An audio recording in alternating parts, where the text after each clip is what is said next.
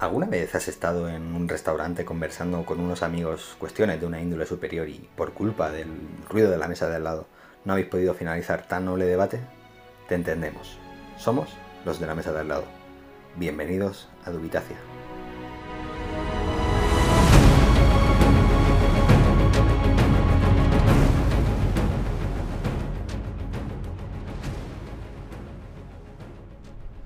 Bueno, y ahora que caigo, eh, le hemos puesto de título a esto Vuelta al Cole. Vamos a hablar un poco de, de- de la Vuelta al Cole, ¿no? Al final nos liamos y pasa Sí.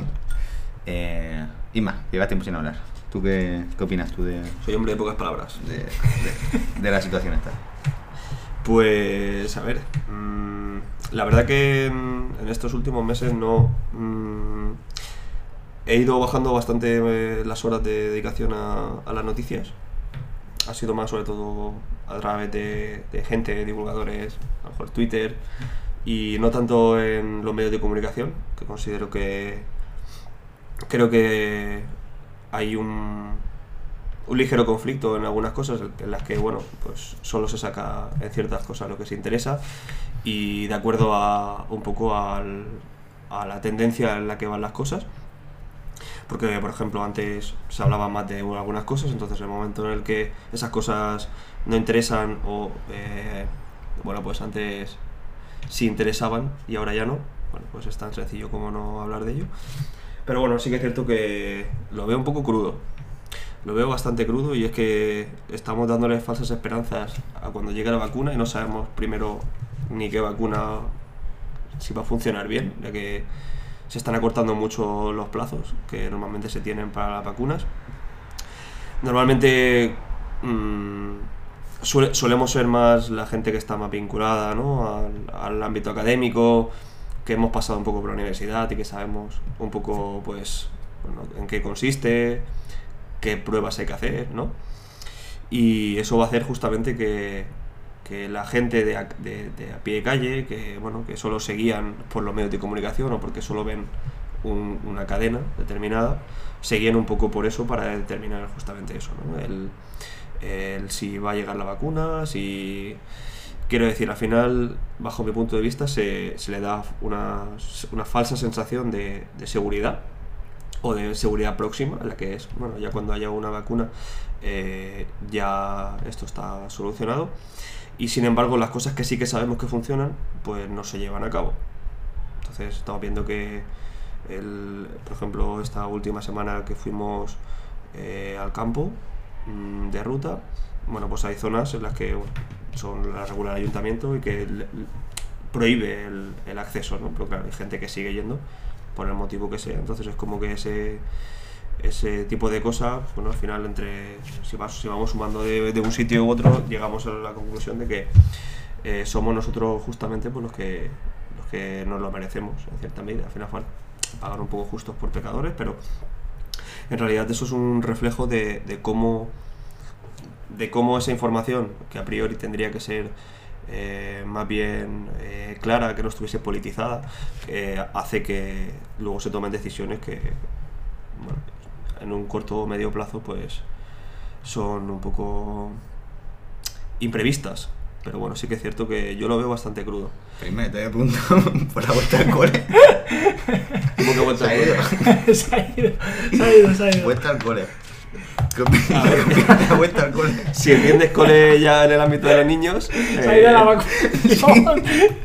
El tío. yo te he dejado porque estaba bien, no la exposición, pero la pregunta, la pregunta era que el tema, o sea, el capítulo de hoy se va a llamar Vuelta al cole. Tenemos que hablar de algo de vuelta al bueno, cole. si hemos hablado 23 minutos de no vuelta al cole, pues... No, no hemos hablado. no, de nada. De nada.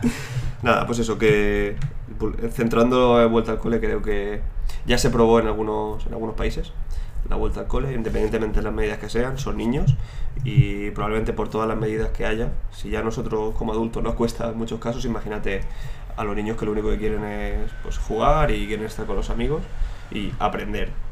Pero lo veo bastante crudo. Probablemente si tuviésemos que hacer una porra, yo no le doy más de... Y, y me quiero equivocar, obviamente. Está claro que preferiría que, que todo fuese bien, pero de- no sé. Creo que no le doy más de tres semanas. Desde el inicio del colegio le doy tres semanas para que se vuelva a cerrar y ya se vu- vuelvan a valorar otras opciones en la educación. ¿Vosotros qué pensáis? Vale, Yo- el teléfono. y- No, es que estoy mirando, estaba buscando justamente el, el plan que ha elaborado el ministerio, porque Hay un plan. algunas medidas, sí, Mm. o sea, hay como un protocolo. ¿Vale? Entre ellas estaba, yo conocía la, porque la había escuchado ya a través de mis padres, que la habían estado comentando con mi hermana, porque mi sobrino empieza el colegio el viernes, ¿En qué edad? eh, tres años, Uf. es la primera vez que va al colegio. Pues fíjate. Y entre las medidas... experiencias. ¿que ¿El qué? Qué buena experiencia. Sí, sí. Yo me acuerdo el primer día del colegio. ¿Sí? Y el llanto que me metí aquel día.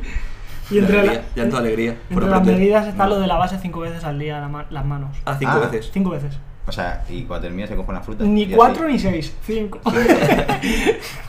Porque es un número redondo, es como. Sí, sí, no ahí. sé. Y estaba buscando el plan, por eso si me veis con el móvil no es que esté pasando en nada. En, re- en No, no. realidad te estaba escuchando mientras buscaba, en realidad. Multitasking. Yo no soy muy, muy de Muy multitasking. eficiente. Muy eficiente. bueno. Yo la verdad que, que pienso que. ¿Cuántas semanas le das? ¿Tú no, cuántas yo, semanas no le doy, no le doy nada. Eh, No le doy nada. Lo que pienso es que, que hemos, hemos tenido una, una suerte de, de pasar, o al menos así lo veo yo, todo el periodo educativo, ¿no? Las diferentes fases, y que esto no sucediera, ¿no? O sea, no me gustaría estar estudiando algo y la primera, que se hubiese interrumpido mi último año de carrera.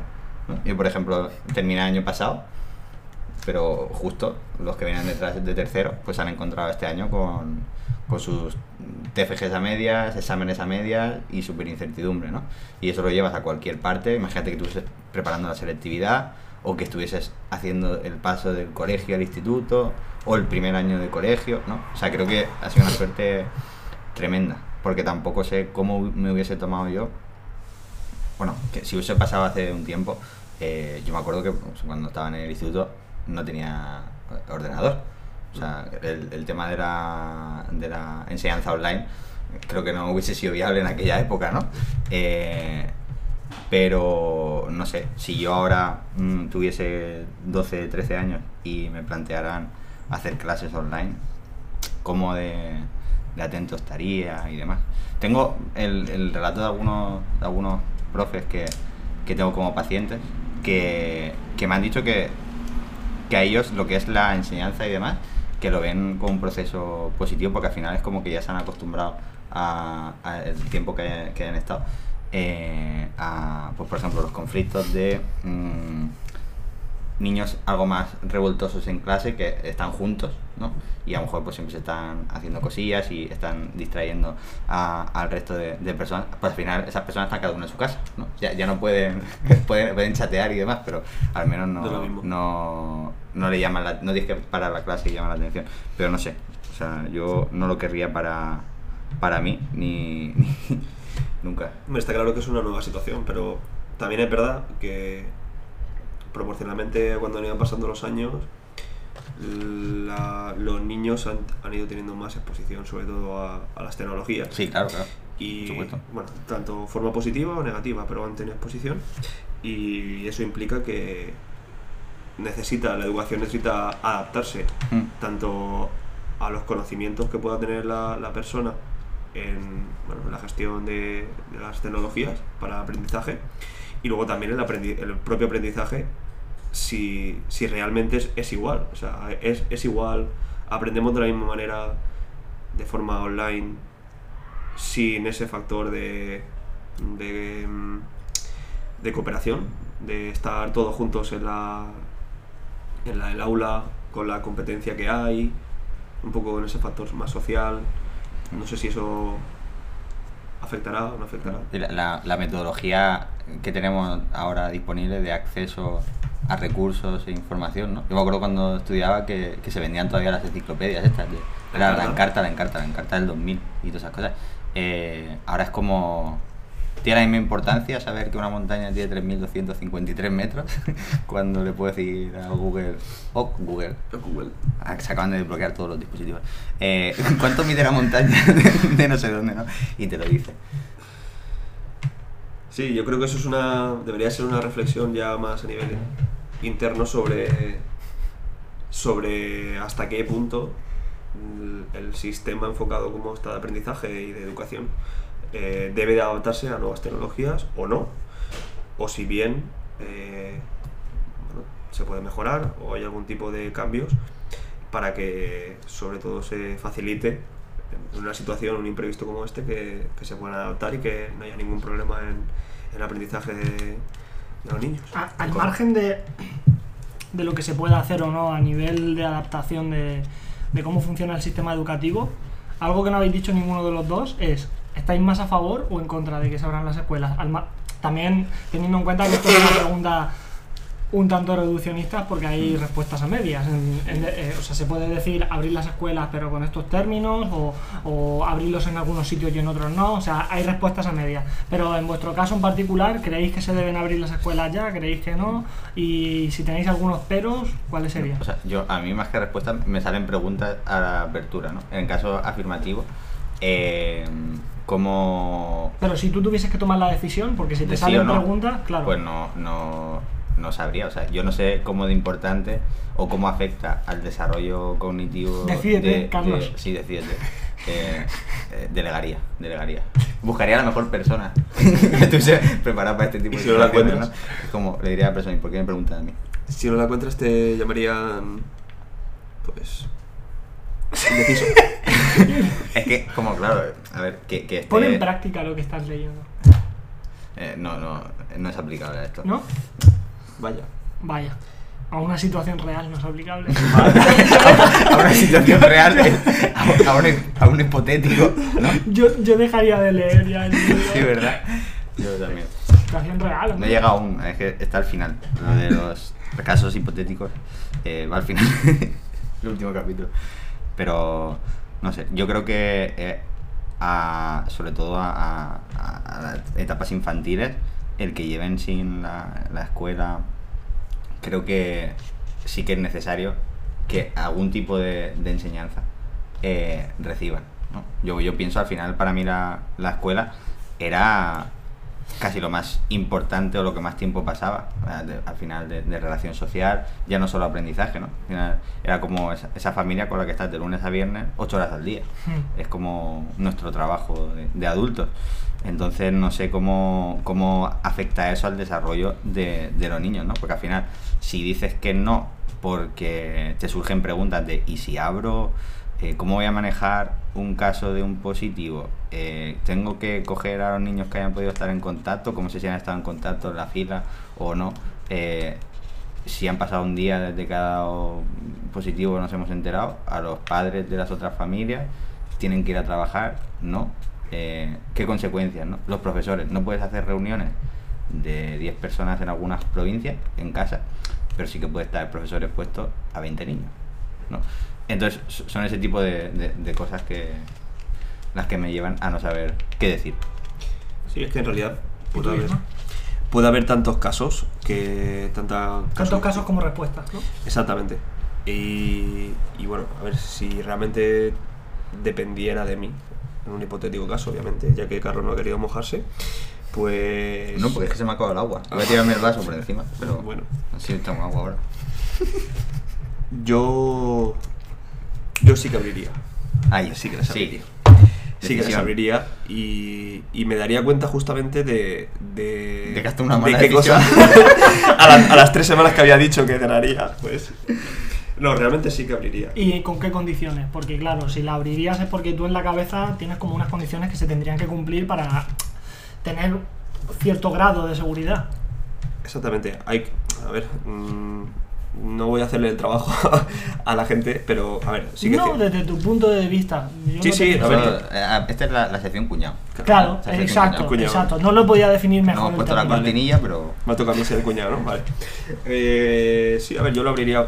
A ver, está claro que se, digamos que dependiendo, se clasificaría por edades, porque al fin y al cabo, bueno, dependiendo de, de la edad de que tengan, que tengan los, los niños, eh, bueno, entiendo que hay que ser más estrictos o menos estrictos en esas restricciones.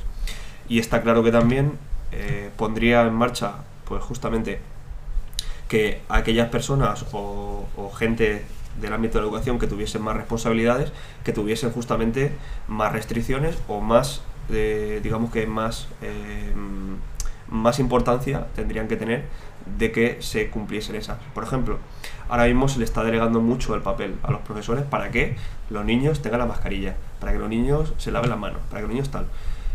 Pero igual a lo mejor el, mm, lo ideal sería que, mm, ya que tú vas a estar expuesto a todos los niños, mm, prácticamente, sobre todo que esa persona sí que estuviese lo más protegida posible. Pero está claro que en ese proceso de, socialización que también implica el aprendizaje y la educación, eh, no podemos pasar por alto que, son niños. Cuanto, sobre todo en, las etapas más tempranas, ¿no?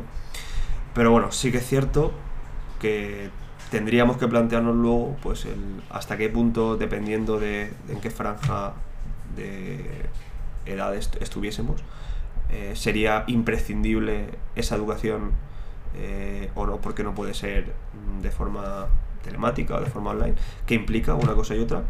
Pero yo sí que yo sí que abriría con las medidas de seguridad y nada, pues simplemente eh, empezar a hacer el trabajo y, ver cómo va la cosa, que vemos que, funciona mal, porque si estamos con la incertidumbre de qué pasará o hasta cuándo, bueno, pues en realidad estamos dejando de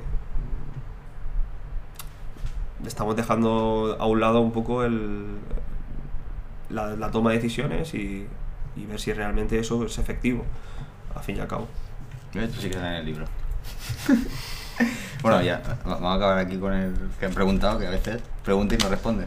¿Tú qué harías? Yo siempre que pregunto Sí, respondo. sí. Perdona. No, pues te- terminamos contigo. Dale. A ver, yo. ¿Tú qué crees que haría yo? Conociéndome. Antes de que yo te dé mi respuesta. Tú o Isma, ¿qué pensáis que haría yo si. Yo creo que abrirías. Hombre, estudiarías a ver qué ha pasado en otros países. ¿no? a ver si ha pasado. Han No, abierto no. ya. En ese proceso ya se, se da por hecho que, que te... A ver, la cosa es, abrirlo no implica que no se pueda cerrar. Luego. Claro, sí, sí. ¿no? Entonces, supuesto. es como el qué coste tendría abrirlo tres semanas, ¿no? Si, si luego tienes. Puedes cerrarlo. Claro. Yo, personalmente, eh, sería partidario más de cerrar que de abrir. Me explico. Yo, yo tengo una mentalidad y una forma de ver el mundo ahora mismo muy precaucionaria. Entonces, para mí baja probabilidad no significa bajo riesgo. O sea, que haya baja probabilidad de que se, se expanda el virus o que pueda afectar a cierta población, en este caso a los niños, si se toman ciertas medidas, no significa que, que si sucede no pueda tener graves consecuencias. Es decir, como se trata de un virus que el, el nivel de propagación es muy amplio y que en determinados sectores puede afectar de forma muy grave, causando muerte o daños crónicos, eh, ahora se está estudiando mucho el daño que puede ocasionar, sobre todo a nivel cardíaco, porque es un virus que se infiltra muy bien en el tejido cardíaco y, y a la larga pues, puede tener consecuencias graves de personas que tengan problemas cardíacos, personas que no han tenido nunca ningún tipo de patología, ni incluso personas jóvenes. Entonces, yo desde mi mentalidad precaucionaria sería partidario de no abrir las escuelas. Ahora bien, habría un pero, y es que en, determinados casos a lo mejor sería un poco más flexible, porque junto a mi mentalidad precaucionaria a lo mejor tengo cierta mentalidad descentralizadora. O sea, mm, va a depender de cómo funcione en cada escuela. A lo mejor en cada escuela me refiero situada en cada ciudad o en cada situación geográfica, porque no todas las situaciones geográficas tienen eh, la misma evolución epidemiológica del virus y por lo tanto las medidas se tienen que adaptar un poco a, a cómo está evolucionando el virus en esa población en concreto. Entonces a lo mejor sí que sería más flexible en determinadas situaciones geográficas de España donde el virus puede, puede parecer que está más controlado, donde hay menor número de casos, donde puede haber menor riesgo de, propagación por cómo funciona la propia comunidad, a lo mejor ahí sí que sería más flexible a la hora de abrir las escuelas, pero en general yo tendría una mentalidad cerrada, de cerrar las escuelas. Muchos son los argumentos que me surgen en contra de mi, de mi propia mentalidad, como por ejemplo pues que eso pueda afectar o pueda agravar eh, las desigualdades sociales. ¿Por qué? Porque los que más se benefician de recibir la educación, obviamente, son los que tienen menos recursos. Los que más se pueden adaptar a nuevas tecnologías, obviamente, son los que tienen más recursos. Por lo tanto, el hecho de no abrir las escuelas puede salir en mi contra, porque yo tengo un mensaje también muy basado en determinantes sociales y en intentar no aumentar las desigualdades sociales. Ahora bien, pensando en los efectos de segundo orden, También creo que en el caso de que se diese eh, la propagación del virus dentro de las escuelas, los que saldrían más perjudicados de nuevo serían las clases más desfavorables y por lo tanto serían los que tendrían menos posibilidades de cumplir aquellas medidas para que su familia también se contagie, porque también son las personas que viven más confinadas. Claro. O sea, cuando estamos hablando de que en una casa de 50, 70 metros cuadrados viven 10 personas, pues ahí tomar las medidas estas que te decían de si tienes fiebre o tienes tos, eh, métete en tu cuarto, no salgas, intenta utilizar una sola parte, es complicado, ¿vale? Eso es de no haber estado en ciertos barrios o en ciertas casas o haber convivido con ciertas familias o, o no saber de la existencia de esas familias, no necesariamente tienes que haber vivido, pero saber que hay personas que eso no lo pueden cumplir, eso no es Mm. realista. Entonces, yo tendría mis propias contradicciones a la hora de tomar decisiones. Ahora bien, si tuviese que tomar decisiones, yo creo que cerraría.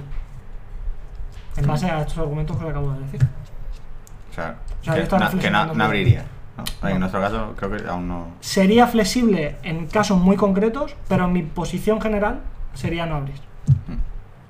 O sea, al final y al cabo, toda decisión pues, está cargada de, de consecuencias. ¿no? Claro. Y lo que tú dices, al final, todas las cosas, eh, o sea, toda la, el sí y el no, al final afecta de forma negativa. Sí, claro, puede tener consecuencias. O sea, a lo mejor me equivoco.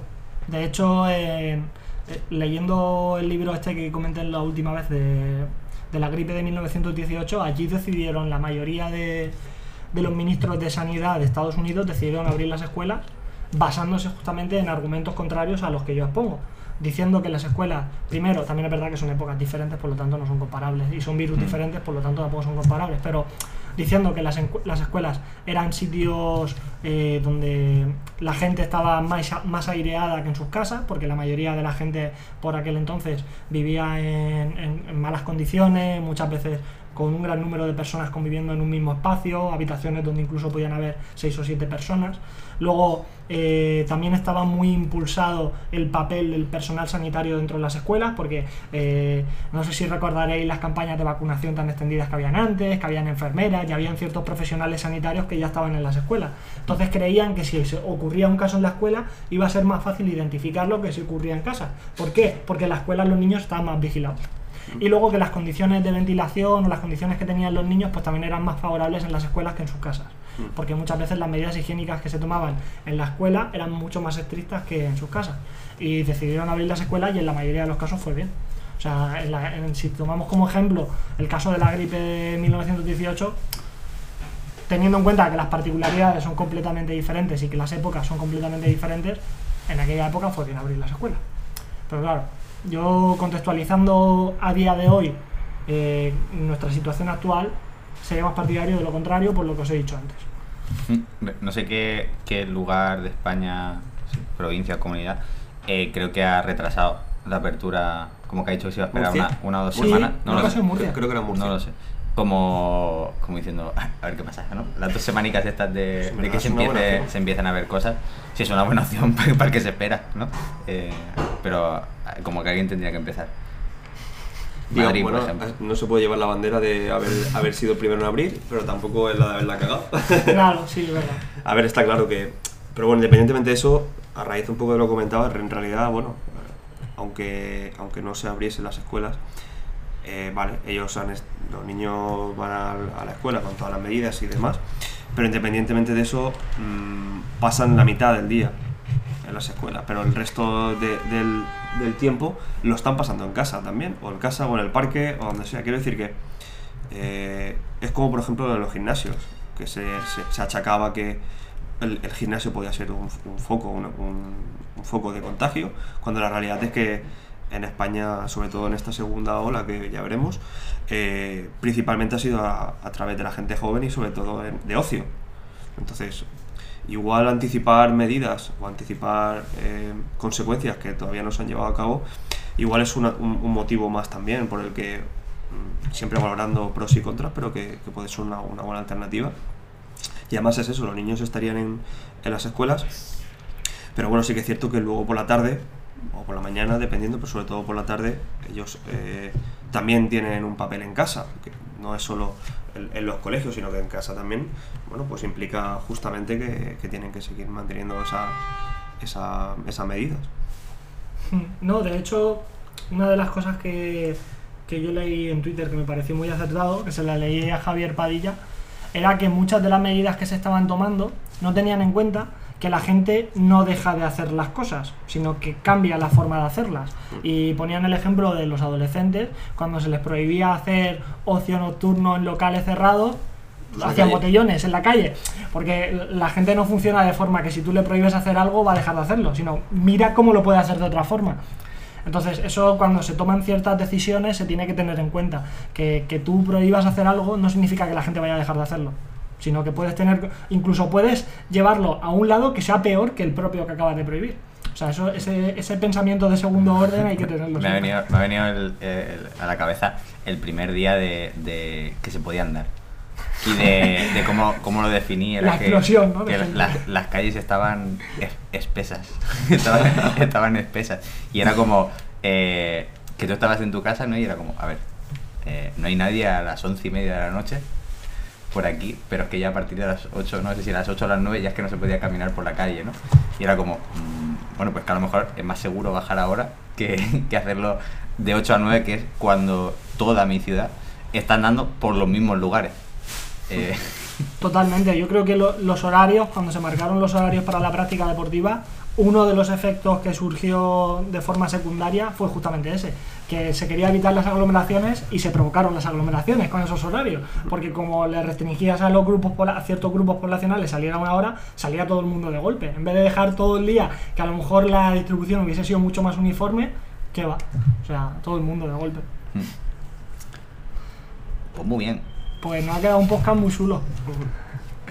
Para ir tirando. Hasta la próxima. Si queremos ir Venga. formando.